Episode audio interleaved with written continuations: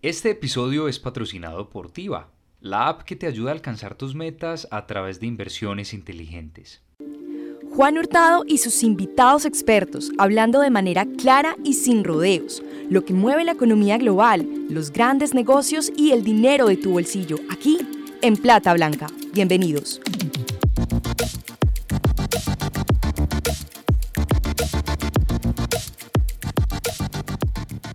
Todos, yo soy Juan Hurtado y hoy hablaremos en Plata Blanca eh, de por qué se ha quedado atrás la Bolsa de Valores de Colombia.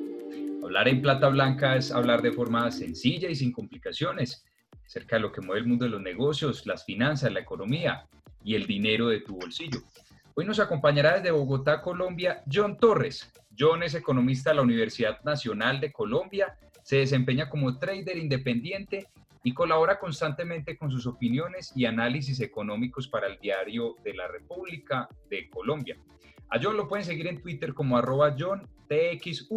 También pueden seguir su podcast en Spotify, se llama Dato Económico y es el resumen de las noticias económicas del día en Colombia y en el mundo. Y por supuesto recuerden seguirnos en Twitter como arroba plata blanca. Iniciamos. John, bienvenido y muchas gracias por hablar en Plata Blanca. Saludos hasta Bogotá. John, eh, este tema de que se habla constantemente de que la Bolsa de Valores de Colombia se quedó rezagada frente a sus pares, por acá estaba haciendo pues simplemente un, ah, mirando el crecimiento que han tenido algunas de las bolsas, pues ni que hablar de la, del Standard Poor's, que es uno de los, de los índices más importantes de una de las bolsas de Estados Unidos, del New York Stock Exchange, y se ha recuperado de marzo 51%, y a la fecha se ha, eh, digamos que desde el primero de enero a, a hoy, tiene un cambio positivo del 5%, y eh, esta semana se conoció que alcanzó un nuevo récord, eh, un nuevo máximo histórico y así completa la recuperación más rápida de toda la historia. En tan solo seis meses recuperó la caída, una caída que no se veía desde 1987. Digamos que no es justo comparar la Bolsa de Valores de Colombia con el Standard Poor's, eh, pero sí lo podemos comparar con los pares de la región. Y uno ve por acá que el Bovespa, que es la bolsa de, Brasil, eh, de marzo a hoy ha, crecido 60% y el Merval, que es la bolsa de Argentina, ha crecido 110%, mientras que la bolsa de Colombia ha crecido, pero ha crecido poco, ha crecido un 30%. Se puede hacer este análisis, es justo hacer este análisis y decir que la bolsa de valores de Colombia, en cuanto a su recuperación, se ha quedado rezagada frente a, otras bolsas de la región y del mundo. Y bienvenidos, saludos hasta Bogotá, John. Eh, Juan, ¿qué tal? Buenos días. Eh, bueno, primero tocaría eh, aclarar una cosa. Cuando uno compara las bolsas, uno no compara en sí la bolsa en general, sino lo que uno compara son los índices, ¿ok? Entonces, cada país tiene una, un índice representativo de cada bolsa. Entonces, lo que tú decías, el Standard Poor's 500 en Estados Unidos, allá también está el Nasdaq, está el Dow Jones, eh, todos los países tienen su respectivo índice. Entonces ahí uno lo que hace es comparar los índices. Cuando uno dice la Bolsa de Valores de Colombia, como tú decías, de los peores desempeños del mundo, lo que uno dice es que el Colcap, que es el índice representativo de la Bolsa de Valores de Colombia, la que ha tenido mal, un, pésimo rendimiento. ¿Ok? Eh, vale aclarar que de pronto para los que no sepan, que escuchen eh, tu podcast o, nos vean, un índice es que es en las, en las bolsas lo que hacen es reunir, es un conjunto de acciones y la, la, reúnen, cogen las acciones más representativas de cada bolsa y la reúnen, es un conjunto. ¿sí? Entonces, ese conjunto pueden ser de 30 acciones, 40 acciones, dependiendo de cuál criterio, la reúnen y forman un índice. ¿ok? Entonces, bueno, ahí ya, ya vengo a responder tu pregunta. Y es que, claro, ¿por qué no vamos a hablar de Estados Unidos, sino porque acciones, eh, perdón, índices de la región han tenido un mejor desempeño durante todo el año o a partir del, del crash que ocurrió en marzo? Esa es la pregunta que muchos se han hecho. ¿Yo en qué lo veo? Yo veo en que no es una crisis de países emergentes, porque tú, como bien decías, eh, en Brasil, en Argentina, eh, Perú han tenido un mejor desempeño y ellos son países emergentes. Entonces, no podríamos llevarlo hasta allá, porque entonces ellos tendrían un comportamiento igual de malo que el de nosotros. yo lo que miro es que hay un problema en qué estamos ofreciendo nosotros, que la, composición de nuestro índice creo que no está eh, como, eh, eh, supliendo o, o, como, no sé cómo decirlo. sí, o sea, los compradores, los inversionistas vienen y ven lo que estamos ofreciendo y lo comparan con lo que están ofreciendo en otros países. Y lo que nosotros una, le... Como una oferta interesante para los inversionistas. No están Exactamente. instrumentos que sean interesantes para los inversionistas. Exactamente. Entonces uno tendría que mirar, entonces hay una falla en la composición de nuestro índice, de nuestro Colcap. Y claro, uno podría encontrar ahí mil fallas, ¿ok? Podría encontrar uno mil fallas a nivel de composición, eh, que por ejemplo nuestro índice del 40% pertenece a un mismo grupo, que es el grupo, el GEA, eh, que por cerca la, la, acción que más representa, que más peso tiene nuestro índice es una acción de un sector como el petrolero, el cual el, el, el sector petrolero este año pues sí ha estabilizado los precios del petróleo, pero no es lo mismo que hace unos años. Entonces ahí, ahí cambia la situación, ahí cambia. Mientras que tú, por ejemplo, miras la, lo que es Perú, Perú uno dice, hombre, Perú ha tenido mejor comportamiento que, que nosotros. El, el IGBVLC, que es el, índice de Perú. Eh, claro, allá tienen, por ejemplo, mineras en el índice de ellos. Y tú sabes lo que ha sido el comportamiento, por ejemplo, del oro y de la plata en los últimos meses. Entonces, todo eso influye a nivel del comportamiento del índice. Entonces, yo lo veo más por ahí, yo lo veo más por ahí en que hay una falla en, la, en nuestro índice, que lo que nosotros le ofrecemos no le interesa a los compradores. Entonces, John, si uno pone, si uno eh, analiza el comportamiento del Colcap, que como tú bien lo dejas claro, es simplemente como una muestra, por decirlo de alguna manera, de lo que pasa en la Bolsa de Valores de Colombia, que en este caso el Colcap agrupa a esas acciones, las acciones más líquidas, las que más se mueven eh, durante las jornadas de negociación. Eh, uno se pone a analizar eh, qué ha pasado con ese Colcap y ve que mm, en marzo cayó a niveles que no se veía desde el 2009. O sea, hubo un retroceso de más de 10 años en el, en el, índice, en el índice bursátil más importante de Colombia, pero todavía estamos en niveles del 2009, aunque se haya recuperado de marzo a, a agosto un 30%, pues sigue en niveles del 2009. ¿Qué es lo que falta para la bolsa y, creerías que, en los próximos años realmente haya un comportamiento atractivo eh, en términos de rentabilidad? Bueno, eh, tú sabes que, por ejemplo, eh, los, índices, los índices van cambiando, ¿ok? Por eso uno, uno habla de que un índice tuvo un rebalanceo o tuvo una recomposición. Entonces, comparar el, índice, lo que es el Colcap el día de hoy, al Colcap hace, hace 11 años, 10 años, pues no, es válido, ¿ok? Puede ser en, valores, que por ejemplo que esté en 1050, pero, pero no es lo mismo. Ah, lógicamente habrán algunas acciones que, que cambiarán eh, y que otras que estarán, en, y repetirán. Pero entonces, eh, ¿cómo hacer que esto sea atractivo para el inversionista?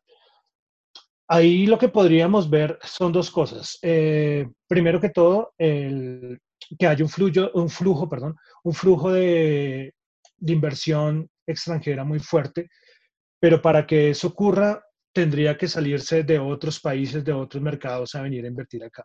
Porque sea lo que sea, sea que nuestro índice no está bien conformado, eh, las, muchas empresas aquí están en, cerca mínimos históricos. Entonces, sea que puede ser, no sea las industrias más desarrolladas, de los sectores más desarrollados, pero aquí invertir en este momento es barato. Lo que tú decías, estamos en, en niveles del 2009. ¿sí? Acá el mínimo que cuando perdió los mil puntos en marzo el Colcap, estamos retrocediendo 11 años, 12 años. Entonces, es, es, es, algo muy atractivo para el inversionista. Entonces, ¿qué pasa? Eh, aquí en Colombia seguimos comprando. Los minoristas y, y, los fondos de pensiones están comprando, pero falta lógicamente una inyección extranjera, porque como te digo, no podemos tener las empresas de los sectores más desarrollados. Eh, pero de todas maneras, las empresas que están listadas en el Colcap están a precios muy baratos, muy baratos. Entonces yo creo que en algún momento eh, van a venir a los inversionistas extranjeros y se van a dar cuenta. Pero claro, ¿en qué momento? Ahí sí viene un asunto que muchos hablan que son lo de los ciclos. Yo también soy muy partidario de eso. Todo en la vida para mí son ciclos. ¿sí? Todo, todo, todo momento tiene su momento de euforia, otro momento eh, eh, en que baja. Entonces, así como la gente que compró en el 2008, en la crisis del 2008 también estábamos súper mal y a los dos años el Colcap subió 100%. ¿sí? Entonces, te digo, son ciclos y en algún momento van a venir los inversionistas, sea que tengamos no el mejor producto para ofrecer, pero, pero van a venir a, a invertir. Entonces, cuando hablamos de la importancia que tienen los inversionistas extranjeros al mercado local, o sea, a la Bolsa de Valores de Colombia, también entra en juego un tema muy importante, que es la tasa de cambio, es decir, el dólar.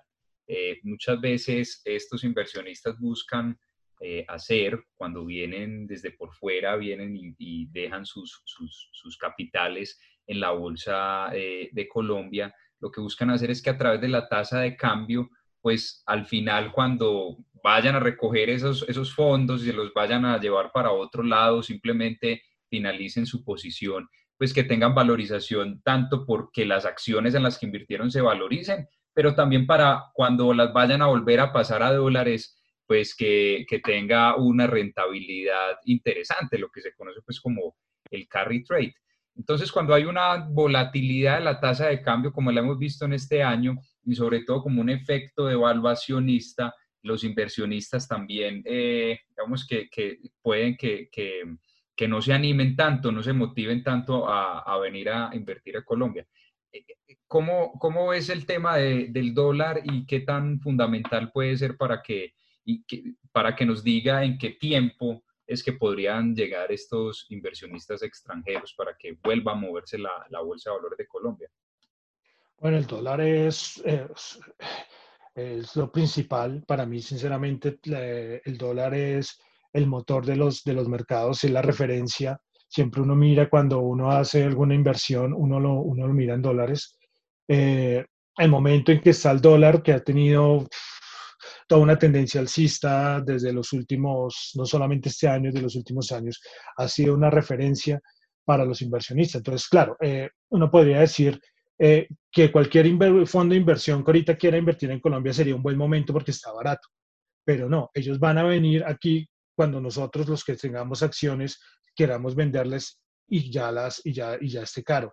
Entonces, o sea, ok, ya uno podría tener, porque ya uno viene a analizar ya no solamente la Bolsa de Valores de Colombia, sino los mercados emergentes y cómo el dólar ha, sido, ha jugado un papel muy importante en los mercados emergentes.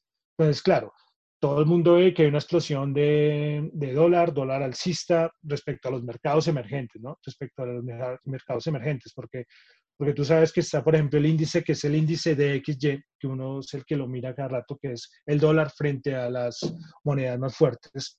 Y frente a esas monedas ha perdido mucho valor, ha perdido muchísimo valor. Pero frente a las monedas emergentes, los procesos de evaluación han sido han sido tremendos. Entonces lo que uno ve es que cuando hay una subida del dólar muy alta, la, inversión de, dinero en los mercados emergentes ha caído. Entonces es como una señal para ellos y una señal para uno, ¿sí? Porque uno dice, hombre, ¿por qué no vienen a invertir en ese momento? Podría ser buena opción. Lo que tú dices, que ellos pueden mirar y decir para después ellos sacar en dólares y que sea, y que sea buen negocio pero ellos no lo ven así porque hay inversiones, para ello hay mercados mucho más importantes y mucho más interesantes. Entonces, claro, uno tiene que ver el proceso de evaluación porque es que el dólar no siempre va a estar arriba. Aquí en Colombia no vamos a tener siempre dólar a 3.700. Lo que yo te decía es un momento de los ciclos. Eh, hay un momento en que el, ciclo del, este ciclo del dólar va a acabar y vamos a volver a tener dólar a 3.000. No se sabe cuándo. Y en este momento de incertidumbre, es, es, muy difícil, pero uno sabe que son de ciclos y eso va a ser una señal para los inversionistas. Eh, John, tú y yo que somos eh, usuarios de Twitter, eh, que te pueden seguir en arroba John, TXU, y a nosotros nos pueden seguir como platablanca.com. alguna vez vi un tweet bien particular y decía, ¿qué tal donde Rappi, la empresa Rappi, estuviera en la Bolsa de Valores de Colombia? Y este tweet es bien particular porque hacía como la analogía de lo bien que le está yendo a las tecnológicas en Estados Unidos, que es básicamente lo que ha tenido en ese mercado bullish, en ese mercado alcista eh, fuertemente eh, en este 2020. Y pues en Colombia no tenemos ninguna empresa tecnológica. La Bolsa de Valores de Colombia ha hecho muchos esfuerzos. Eh, hace recientemente tuvo, bueno, el año pasado tuvo la misión de expertos para la misión del mercado de capitales, para que le dieran recomendaciones de cómo se podía mover un poco más la bolsa. ha sacado el, esto, este medio o esta forma de inversión Ascenso, que es un crowdlending, es un, eh, permite a empresas, digamos, no tan grandes como para salir a la bolsa, pero sí para encontrar un medio de financiación alternativa y que le permite también a inversionistas retail pues poder invertir en algo así como renta fija o poderle hacer préstamos a, empresas que no son del tamaño pues de, de, salir a bolsa. Me parece un producto bien interesante y, y una buena opción como para mover un poco más este, este mercado.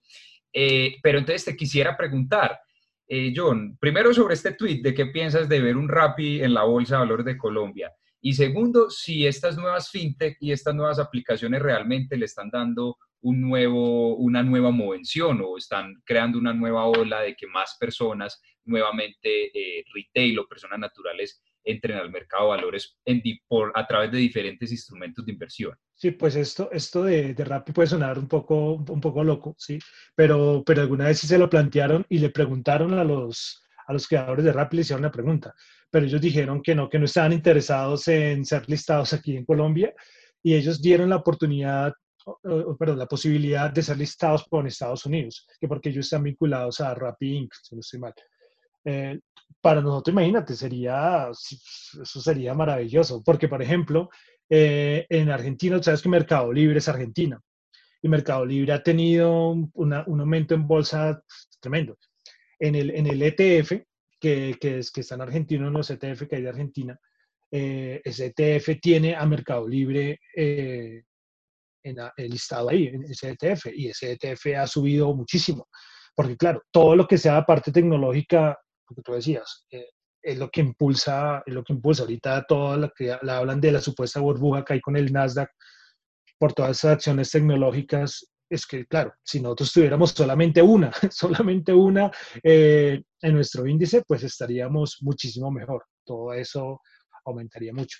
Pero, pero bueno, es una idea que no sé, el, mundo, el mundo da muchas vueltas, uno no sabe porque no solamente Rappi, sino otra, otra aplicación puede coger y y venir y, ser listada, no, no sé. Ahorita, entrando en lo de los fintech, ya eh, todos los días salen aplicaciones nuevas y hechas por colombianos.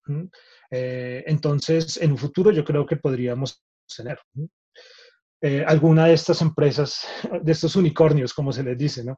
listados en la, en la bolsa de valores de Colombia. Y el papel que cumple las fintech actualmente es muy importante, muy importante. Lo que está haciendo, por ejemplo, eh, Robinhood. Robinhood es el gran ejemplo de cómo una aplicación lo que hace es romper barreras entre el inversionista minoritario con, con el gran mundo de la, de la, bolsa.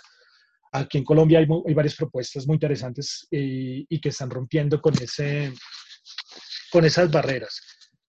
Porque las barreras no son, son solamente de, acceder a una comisionista de bolsa, sino también asuntos monetarios. Eh, hay mucha gente que todavía dice que no, es que yo para poder entrar a negociar en la Bolsa de Valores de Colombia necesito mínimo 100 millones. Sí, ok, porque hay mucha gente, porque hay comisionistas que para uno abrir una cuenta con ellos piden montos así. Entonces, claro, mucha gente se desanima porque no todo el mundo tiene 100 millones de pesos para, para invertir. Entonces, lo que hacen estas aplicaciones eh, que, están, que, están, saliendo ahora es coger y decir, no, usted puede con con muy poco dinero coger y empezar a, negociar en la bolsa. Sí, ya sea por medio de una FIG o ya sea por, por medio de, ir a comprar acciones, como hay unas que están desarrollando, unas aplicaciones que están desarrollando esto. Y esto ayudaría mucho. Yo te decía lo de Robinhood en Estados Unidos, es que lo que está dando es un ejemplo que si los, los minoristas se reúnen, pueden, pueden mover mercado pueden mover mercado, o podemos mover mercado, porque soy trader independiente, entonces hago parte de ese grupo de los minoristas Entonces, claro, lo que son estas aplicaciones es buenísimo, es buenísimo. Sí, eh, ese tema, ese caso de Robinhood es bien especial porque ah, sin duda está revolucionando la bolsa, las bolsas de Estados Unidos particularmente, y, eh, pero también ha tenido mucha polémica porque por allá cuando, en marzo, cuando, eh, abril, marzo, abril, cuando los, el petróleo cayó a precios negativos, eh, esa plataforma se descontroló, o porque no tenía una infraestructura tecnológica para, para digamos que, acoger el número de, el gran flujo de personas que llegaron, personas retail, inversionistas retail, que llegaron a la bolsa de Estados Unidos. Mm, también se les critica es porque históricamente eh, los estadounidenses toman los subsidios que les da el gobierno para invertir en la bolsa. Por ahí veían un, en un documental de CNBC que decía que eh, en la crisis del 2008 el 80% de las personas que recibieron esos subsidios en Estados Unidos eh, lo invirtieron y solo el 20% se lo gastaron, cuando ese no es el objetivo de estos subsidios, que, que lo, que lo que pretenden es incentivar la, la, economía y que las personas gasten. Y además que Robinhood estaba metiendo personas o permitiendo que muchas personas sin educación financiera eh, entraran al mercado. Vemos que las aplicaciones de acá eh, se han tomado en serio esa parte de la, de la educación financiera. John, para finalizar, quisiera cambiar un poco de tema también con respecto con el mercado de valores, eh, que como tú bien dices, esas apps permiten entrar al mercado de valores, bien sea a través de FIX o de algún otro instrumento o directamente este mercado se está abriendo acá eh, en Colombia. Pero te pregunto entonces específicamente acerca de un tema que seguramente cuando estemos grabando este podcast va a ser de moda o en algún momento eh, va a tomar relevancia y es acerca de las pensiones. Eh, ya se aprobó en Perú, ya se aprobó en Chile una ley para que las personas puedan retirar hasta el 10% de sus pensiones. En Colombia está en proceso ese proyecto de ley que permitiría a las personas sacar eh, una parte de sus pensiones. ¿Cómo la ves? ¿Qué piensas sobre eso? No, yo estoy en, desacuerdo total. desacuerdo total.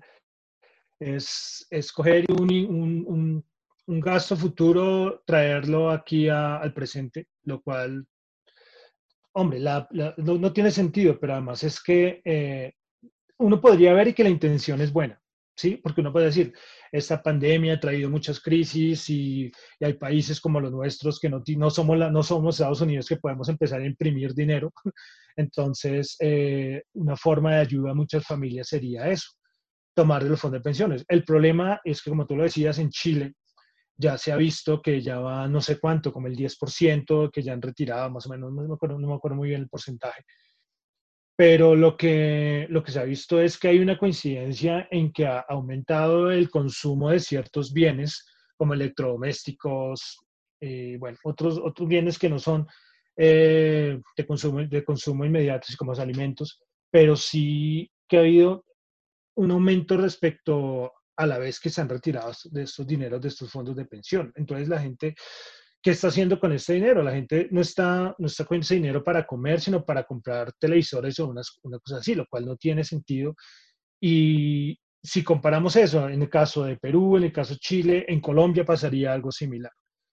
Y esto no solamente es, es malo para, en el asunto de que se está cogiendo y diciendo al, al, futuro vamos a tener un problema tremendo porque además el Estado tendrá que hacerse cargo en un futuro de, ese desajuste que vamos a tener hoy. Entonces vamos a tener que hacer reformas, el Estado sería como desbaratarlo todo, para decirlo de alguna manera, que se entienda, que se entienda fácil. Entonces, lógicamente, no estoy de acuerdo. Eh, muchos dicen que también podría afectarse el mercado. Eh, alguien decía que decían, no, de pronto, claro, los fondos de pensiones tienen que coger y habilitar un dinero para que la gente lo saque y los fondos de inversiones, los fondos de pensiones, perdón, tienen invertido en, en acciones. Entonces tendrían que salir a vender acciones, por ejemplo. Entonces eso podría tener y salir, imagínate, todo lo que tienen invertido en acciones los fondos de pensiones es mucho. Eh, lógicamente ellos no, no, no, tienen invertido todo en acciones, ellos lo tienen también en, en bonos, en otro tipo de, en otro tipo de activos. Pero pero te repito, yo no estoy, totalmente de desacuerdo con esta. Medida es, tremenda. Además, lo que hablaba, lo que tú decías un momento, lo de la educación financiera, eh, es importante, ¿sí? Y las finanzas personales. Y aquí en Colombia no tenemos ese tipo de educación. Si siento que nos comparamos con Chile, pues, a nivel de mercado, que es un mercado más sólido y todo esto, eh, y mira lo que está pasando. Entonces, lo más posible es que en Colombia se presenta un fenómeno muy similar, muy similar. Y lo que tendríamos es un desajuste tremendo a mediano, especialmente a largo plazo, respecto a todo lo de las pensiones.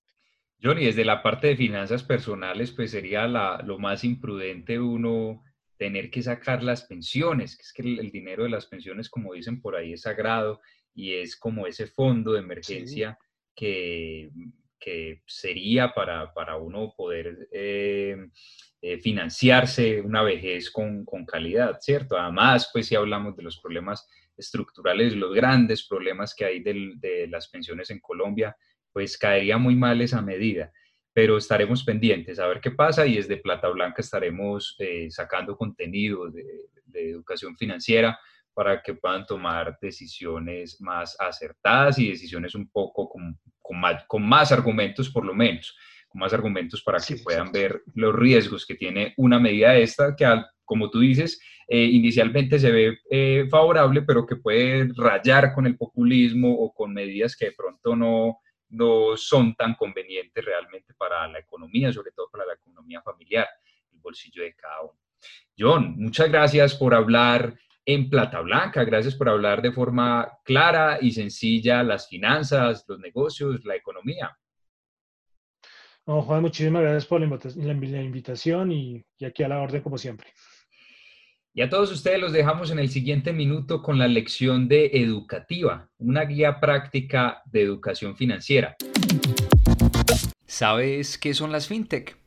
La palabra fintech surge de la unión entre finanzas y tecnología y hace referencia a todas las empresas que prestan servicios o soluciones financieras por medio de la tecnología. Estas empresas y startups están revolucionando la manera de cómo invertimos, ahorramos, realizamos pagos, pedimos préstamos o créditos y manejamos nuestras finanzas personales. En Colombia existen más de 200 fintechs, consolidándose así como uno de los ecosistemas más activos de la región en temas de tecnología e innovación financiera. Algunas de las protagonistas del mundo fintech son las conocidas WellTech o gestoras tecnológicas de recursos, que utilizan robo-advisors e inteligencia artificial para optimizar procesos de inversión y gestión patrimonial. La Aptiva es una WellTech que opera en Colombia. Pertenece al grupo Credit Corp Capital, el cual está vigilado por la Superintendencia Financiera de Colombia. Esta app juega un papel fundamental para la democratización de las inversiones, es decir, para que el mundo de las inversiones deje de ser un privilegio para unos pocos y en cambio más personas puedan acceder a los mercados. Si quieres seguir aprendiendo de finanzas, te invitamos a que escuches el podcast Educativa, una guía práctica de educación financiera, disponible en todas las plataformas de streaming. Y por nada del mundo, te pierdas los cursos de finanzas para no financieros en el canal de YouTube de Tiva.